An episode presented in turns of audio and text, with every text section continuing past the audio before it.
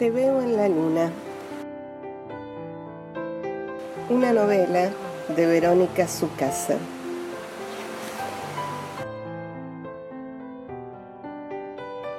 Mi hermano vive en la luna. Desde que yo era chico, que mi hermano vivía en la luna. Mamá decía que se había mudado allá cuando tenía apenas seis o siete años. Por eso, a mí me vigilaba de cerca desde siempre, porque no quería que otro hijo se fuera al espacio.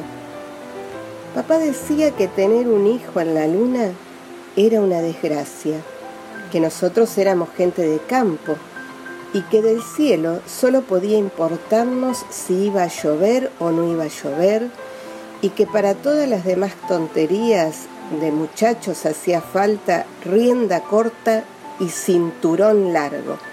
Y cada vez que lo decía, hacía el gesto de sacarse el cinturón y corrernos, aunque nunca nos había pegado y nunca lo habíamos visto correr. Eso de tener un hermano en la luna era complicado. De día no parecía servir mucho, yo siempre esperando que él se comportara como hermano mayor, que me llevara a pescar a la laguna o que me enseñara a patear penales, y él siempre tan en la luna. Pero cuando comenzaba a oscurecer, mi hermano me arrastraba afuera, aunque mamá nos retara, o yo tuviera sueño. Me tiraba de un empujón sobre el pasto húmedo y cuando estaba seguro de tener toda mi atención, empezaba a hablar. ¿Sabes qué dijo Mallory cuando le preguntaron por qué quería escalar el Everest? Me preguntó una noche de verano, de luna llena, en la que él seguro soñaba con cohetes y yo imaginaba extraterrestres y lobisones. ¿Vas a escalar el Everest? Quise saber. No, petizo, respondió golpeándome la cabeza. Tenés que preguntar, ¿qué dijo? ¿Qué dijo quién? Mallory, el Everest. Ah, ¿qué dijo Mallory, el del Everest? Mi hermano ah, suspiró fuerte como para crear ambiente y luego respondió, porque estaba ahí. Repetí con la voz grave, entendiendo la profundidad del momento y esperando que me indicara qué debía hacer o decir a continuación. ¿Y sabes qué más está ahí? siguió mi hermano. Ahí ya la cosa se ponía difícil. Conversar con mi hermano era como tratar de descifrar mensajes en clave en épocas de guerra. Yo pensaba, porque no quería que él creyera que era chico, que era tonto, que no sabía nada. Mallory había dicho que quería escalar el Everest porque la montaña estaba ahí. ¿Qué más estaba ahí? ¿El Aconcagua? Era nuestra montaña más alta. Mi hermano iba a escalarla. Era lejos y seguro hacía un frío de morirse. Y mi hermano y yo no teníamos entonces ropa para frío de morirse. ¿Qué más? ¿Qué más, petizo? Un nuevo golpe en la cabeza puso todo en perspectiva. La luna, la luna está ahí. Sí, dijo mi hermano, un día Seré el primer hombre de por acá que camine por su superficie, y todos en la tierra sabrán en ese instante que el cielo ya no tiene límites, porque podemos ir a donde queramos. Voy a traerte una piedra de la luna, petizo, pero eso que sea un secreto entre nosotros. No se puede andar regalando rocas lunares así porque sí. ¿Y los extraterrestres? ¿Qué vas a hacer con los extraterrestres? No hay extraterrestres en la luna. Sí, hay. El tercer coscorrón terminó con la conversación, pero no nos movimos. Con mi hermano Juan siempre tenía que quedarme un rato en silencio, mirando el cielo, pensando en cosas importantes y trascendentales. En esa época para mí las cosas importantes y trascendentales eran los extraterrestres, por supuesto, y Superman, que también era extraterrestre nacido en Krypton, y el libro que me había traído el tío, El Eternauta, que era libro, pero también historieta, y trataba sobre extraterrestres. Y mi hermano, mi hermano era para mí importante y seguramente trascendental. Y como era un lunático, también era un extraterrestre. Según el diccionario Campano Ilustrado, publicado en 1923, que papá le había comprado una vez a un señor que iba en burro vendiendo libros usados por los campos, lunático quería decir el que padece locura por intervalos. Otra de esas noches le pregunté a mi hermano cómo iba a llegar hasta la luna. Nosotros no teníamos un cohete, menos una nave supersónica. Tampoco podíamos desaparecer acá y aparecer allá. Yo lo había intentado alguna vez, concentrándome en el lugar al que quería ir, cerrando los ojos y los puños y poniendo todo mi deseo en eso, y lo único que había conseguido había sido un dolor de cabeza. Juan estaba de buen humor, recuerdo. Los coscorrones se habían transformado en cosquillas y él arrancó una brisna de pasto, se la puso en la boca y dijo, sin dejar de mirar la luna en cuarto creciente.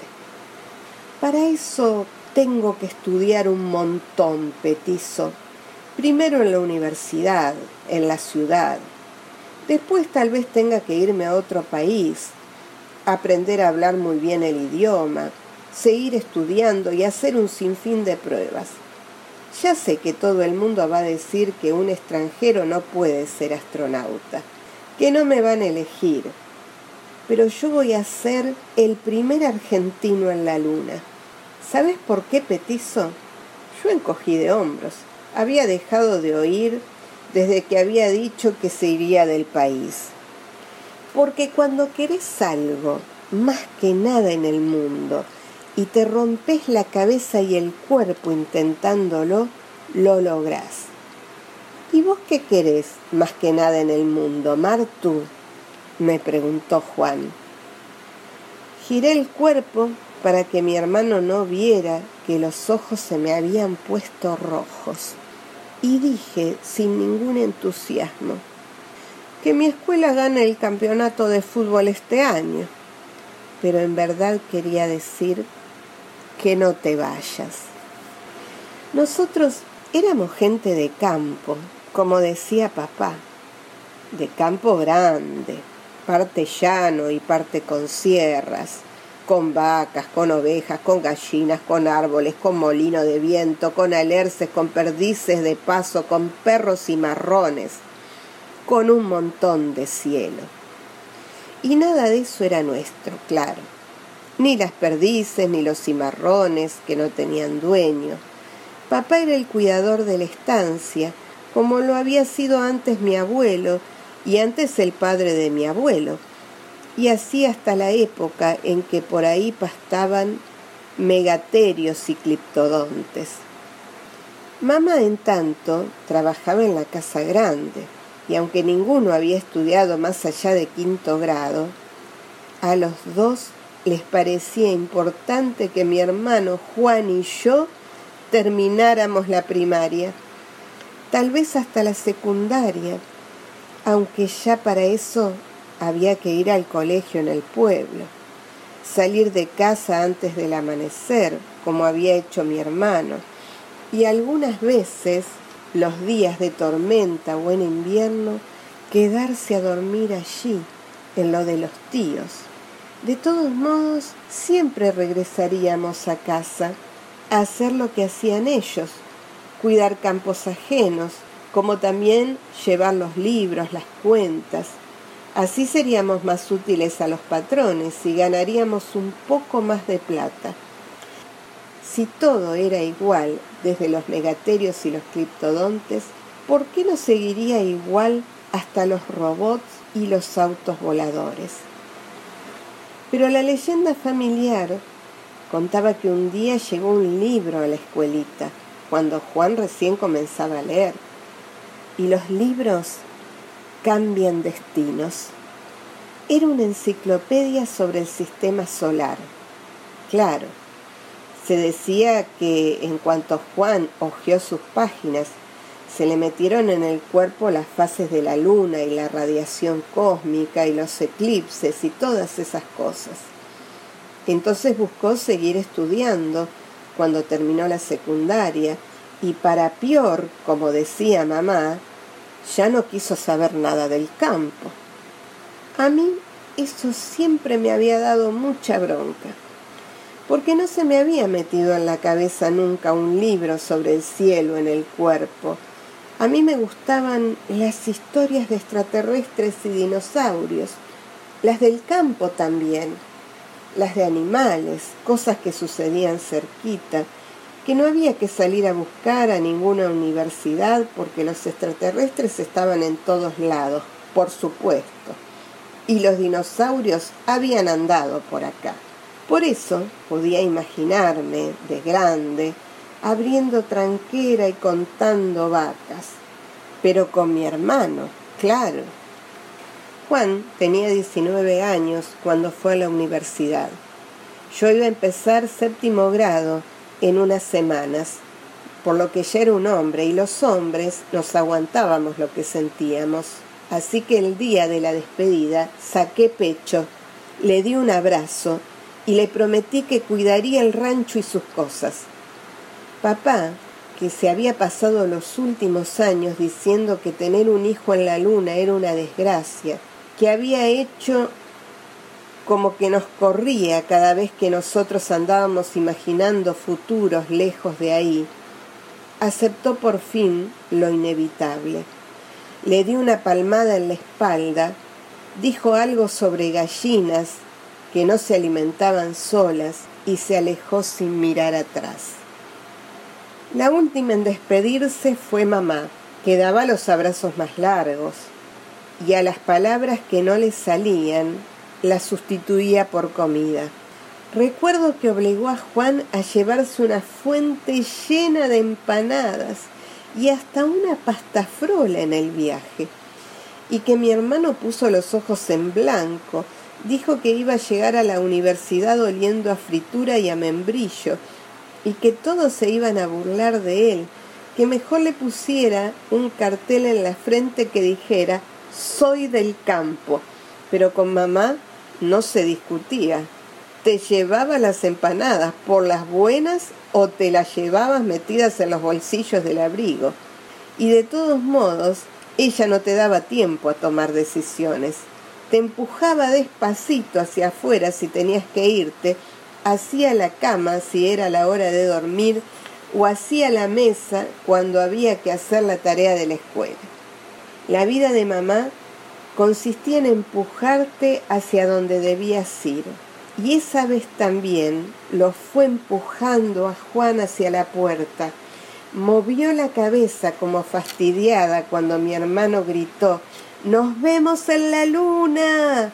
y se quedó mirando hasta que se metió en el auto del patrón que lo acercaría a la estación de micros. Cuando dio media vuelta, me miró a mí y comenzó a darme empujoncitos hacia la pileta de la cocina donde me esperaban un montón de papas para pelar.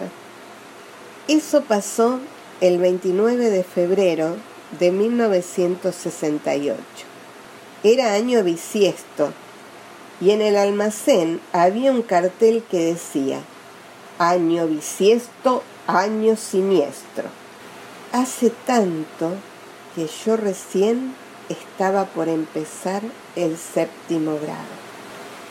Luego de la partida de mi hermano, el rancho se puso más silencioso y más grande, como si le hubieran nacido habitaciones nuevas que siempre estaban vacías.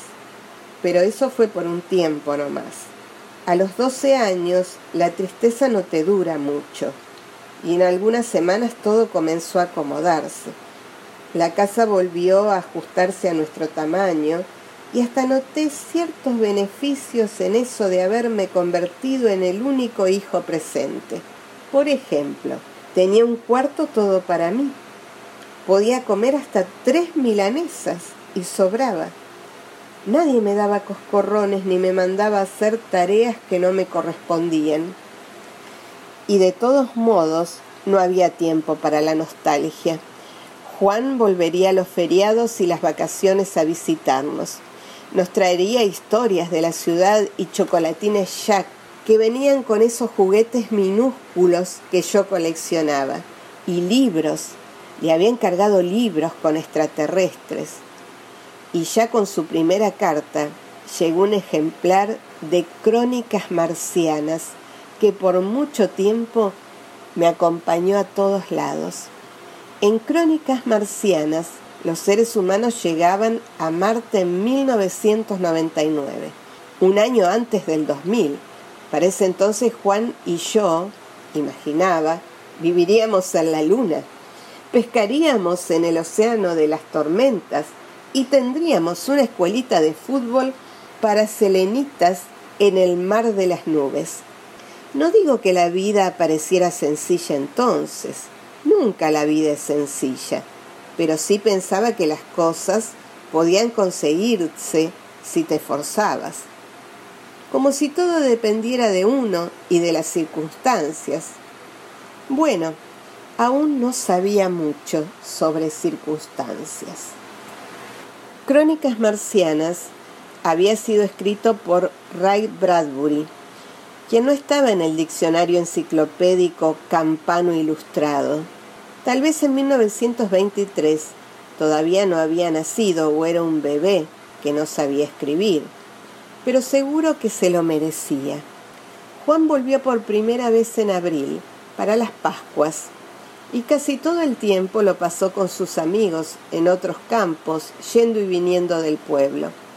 Luego regresó para el Día de la Independencia, el 9 de julio, que era martes, pero yo tenía el acto de la escuela, me tocaba repartir chocolate caliente a los invitados y hasta fui escolta de la bandera de ceremonias porque uno de los escoltas se había enfermado y yo estaba a mano con el guardapolvo impecable y los zapatos lustrados.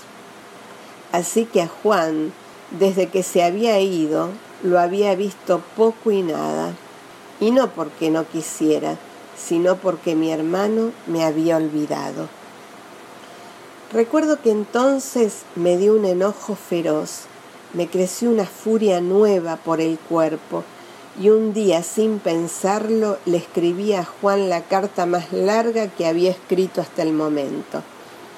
Decía, entre otras cosas, que tiraría todas sus pertenencias, que ni abriría los paquetes que me enviara aunque trajeran libros o historietas para mí, que mamá lloraba todo el tiempo por su culpa y que papá estaba más severo conmigo, si eso era posible. Y terminaba con un letal sos el peor hermano del mundo.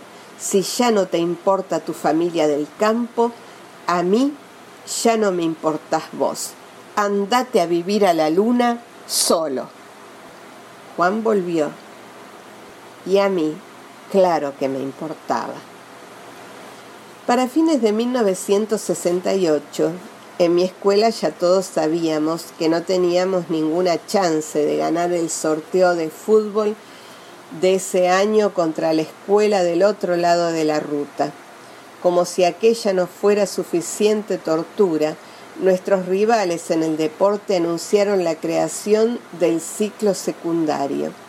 O sea, nos humillaron con la pelota y nos quitaron todos nuestros sueños, porque cuando mamá se enteró, con esa alegría práctica que tenía, dijo, entonces no vas a tener que ir al pueblo para seguir estudiando. Y yo en ese momento me di cuenta de la trampa mortal en la que había caído, porque ir al pueblo cada día era el paso previo, la experiencia necesaria para luego ir a la ciudad. Y si nunca iba a estudiar al pueblo, entendí que me quedaría allí, en el campo, para siempre, Iría a la escuela del otro lado de la ruta, en donde tendría de compañeros al equipo contrario. Volvería cada tarde a casa, solo y derrotado. Los años pasarían, mamá no dejaría que me fuera nunca, sería el único hijo que le quedaría. Papá me haría trabajar cada vez más y mi hermano, mi maldito hermano, andaría por el mundo y el espacio como si todo el maldito universo le perteneciera. Recuerdo que todas esas noticias coincidieron con una visita de Juan. Se acercaban las fiestas y Juan apareció un día en la puerta de casa con su sonrisa falsa y una caja para mí que no me interesó ni un poco, pero de mi carta no dijo ni una palabra, como si no le importara. Tampoco me interesó la tortuga que venía en la caja. En el campo nos faltan bichos, no necesitábamos más, y menos me interesó la historia que Juan me obligó a escuchar a orilla de la laguna una tarde de luna blanca y finita recortada sobre el cielo celeste. Esto que te voy a contar tiene que quedar entre vos y yo, petizo. Empezó mi hermano que le hablaba a mi espalda, porque yo no pensaba mirarlo siquiera. Y tiene que ver con la tortuga. Me tenés que prometer que la vas a cuidar muy bien. Yo no prometo ni juro, recuerdo que respondí. Después que te cuente lo que te voy a contar, vas a entender. Martú, ¿sabías que ya viajaron hombres al espacio? Y hasta una mujer. Valentina Tereshkova. Entonces no vas a ser el primero. ¿Me vas a dejar hablar? Claro que no. Voy a ser el primer argentino, te dije no el primero primero. En tanto habrá muchos otros que hagan algo por primera vez. Gargarín fue el primer hombre en el espacio. Shepard el segundo. Nunca hay que olvidarse de los segundos, ni de los terceros, ni de los que vienen después. Alexei Leonov fue el primero en salir de la nave, en el espacio. ¿Podés creer que casi no pudo volver a su cápsula?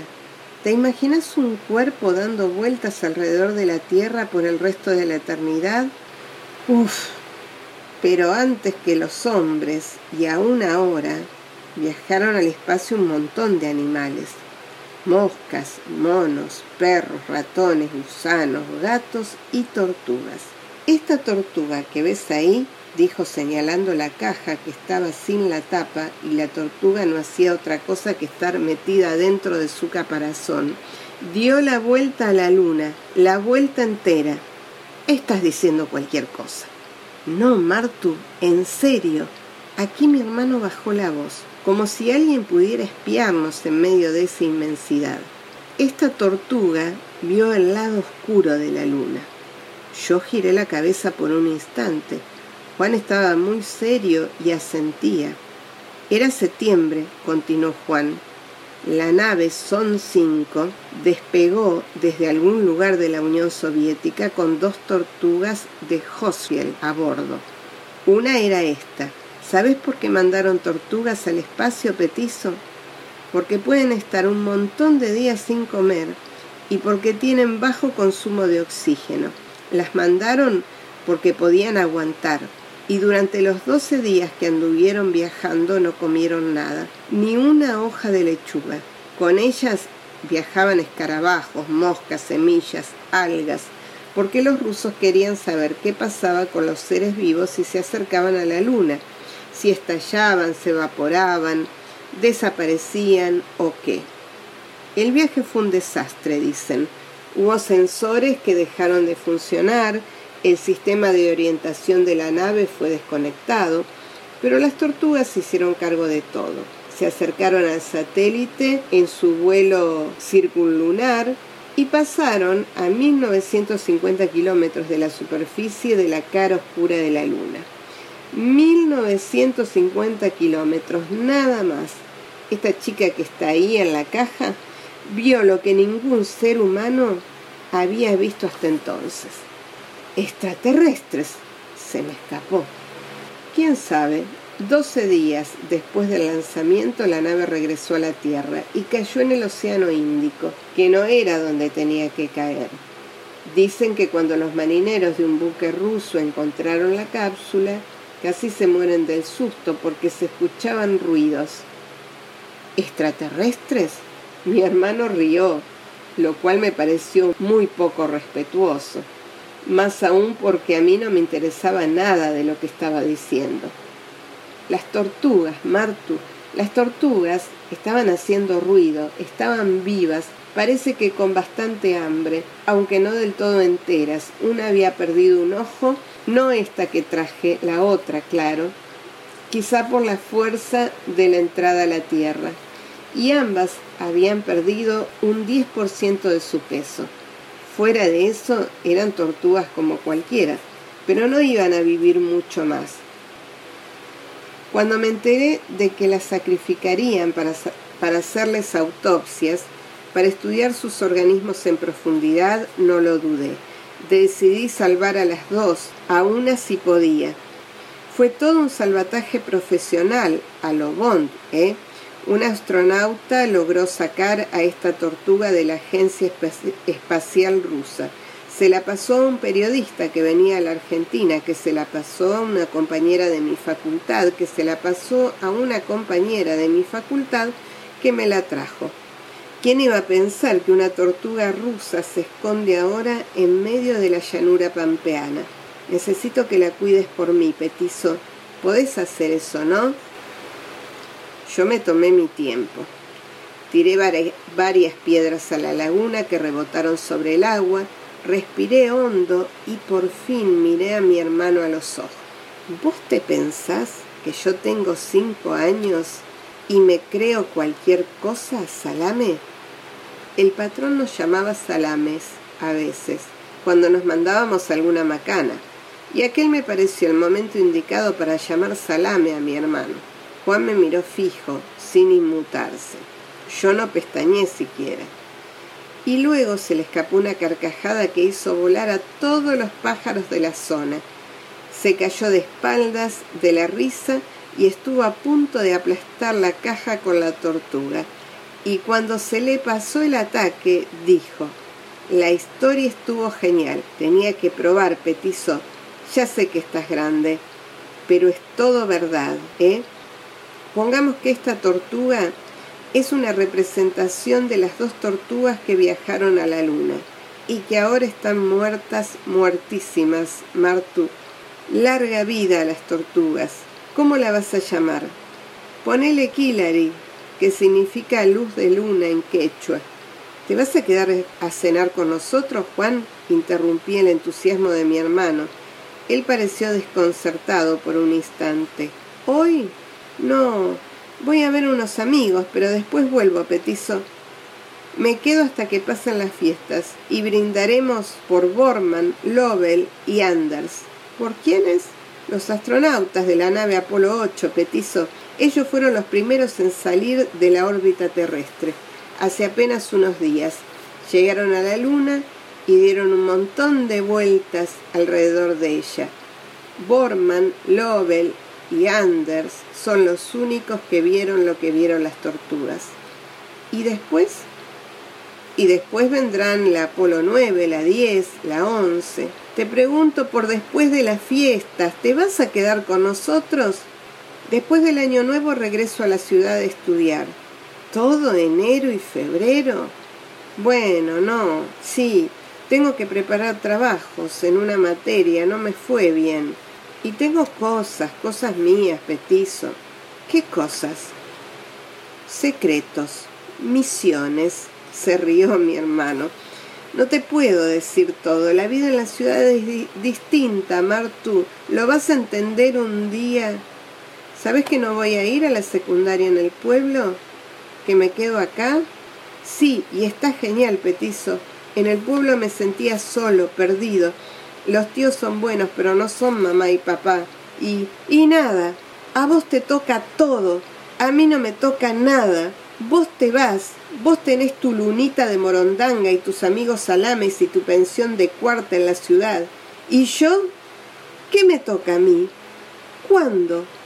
Todos, todos los hermanos de mis amigos se fueron a estudiar y volvieron, volvieron a sus casas y son gente de campo y les encanta ser gente de campo, menos mi hermano que vive en la luna. ¿Y de qué me sirve un hermano que vive en la luna? ¿Eh? Yo quiero un hermano acá. ¿Y sabes cuánto me importa tu luna de porquería? Una mierda me importa la luna. En cuanto dije mierda, oí el chasquido del cinturón de papá. Pero papá no estaba ahí, no me había escuchado. Era mi cabeza la que hacía el ruido, la que iba a explotar si seguía gritando. Pero ya había dicho todo lo que quería decir. Ya no me quedaban más palabras atravesadas entre las costillas. Juan intentó abrazarme cuando nos cayó encima el silencio, pero yo lo aparté. ¿Qué iba a cambiar con un abrazo?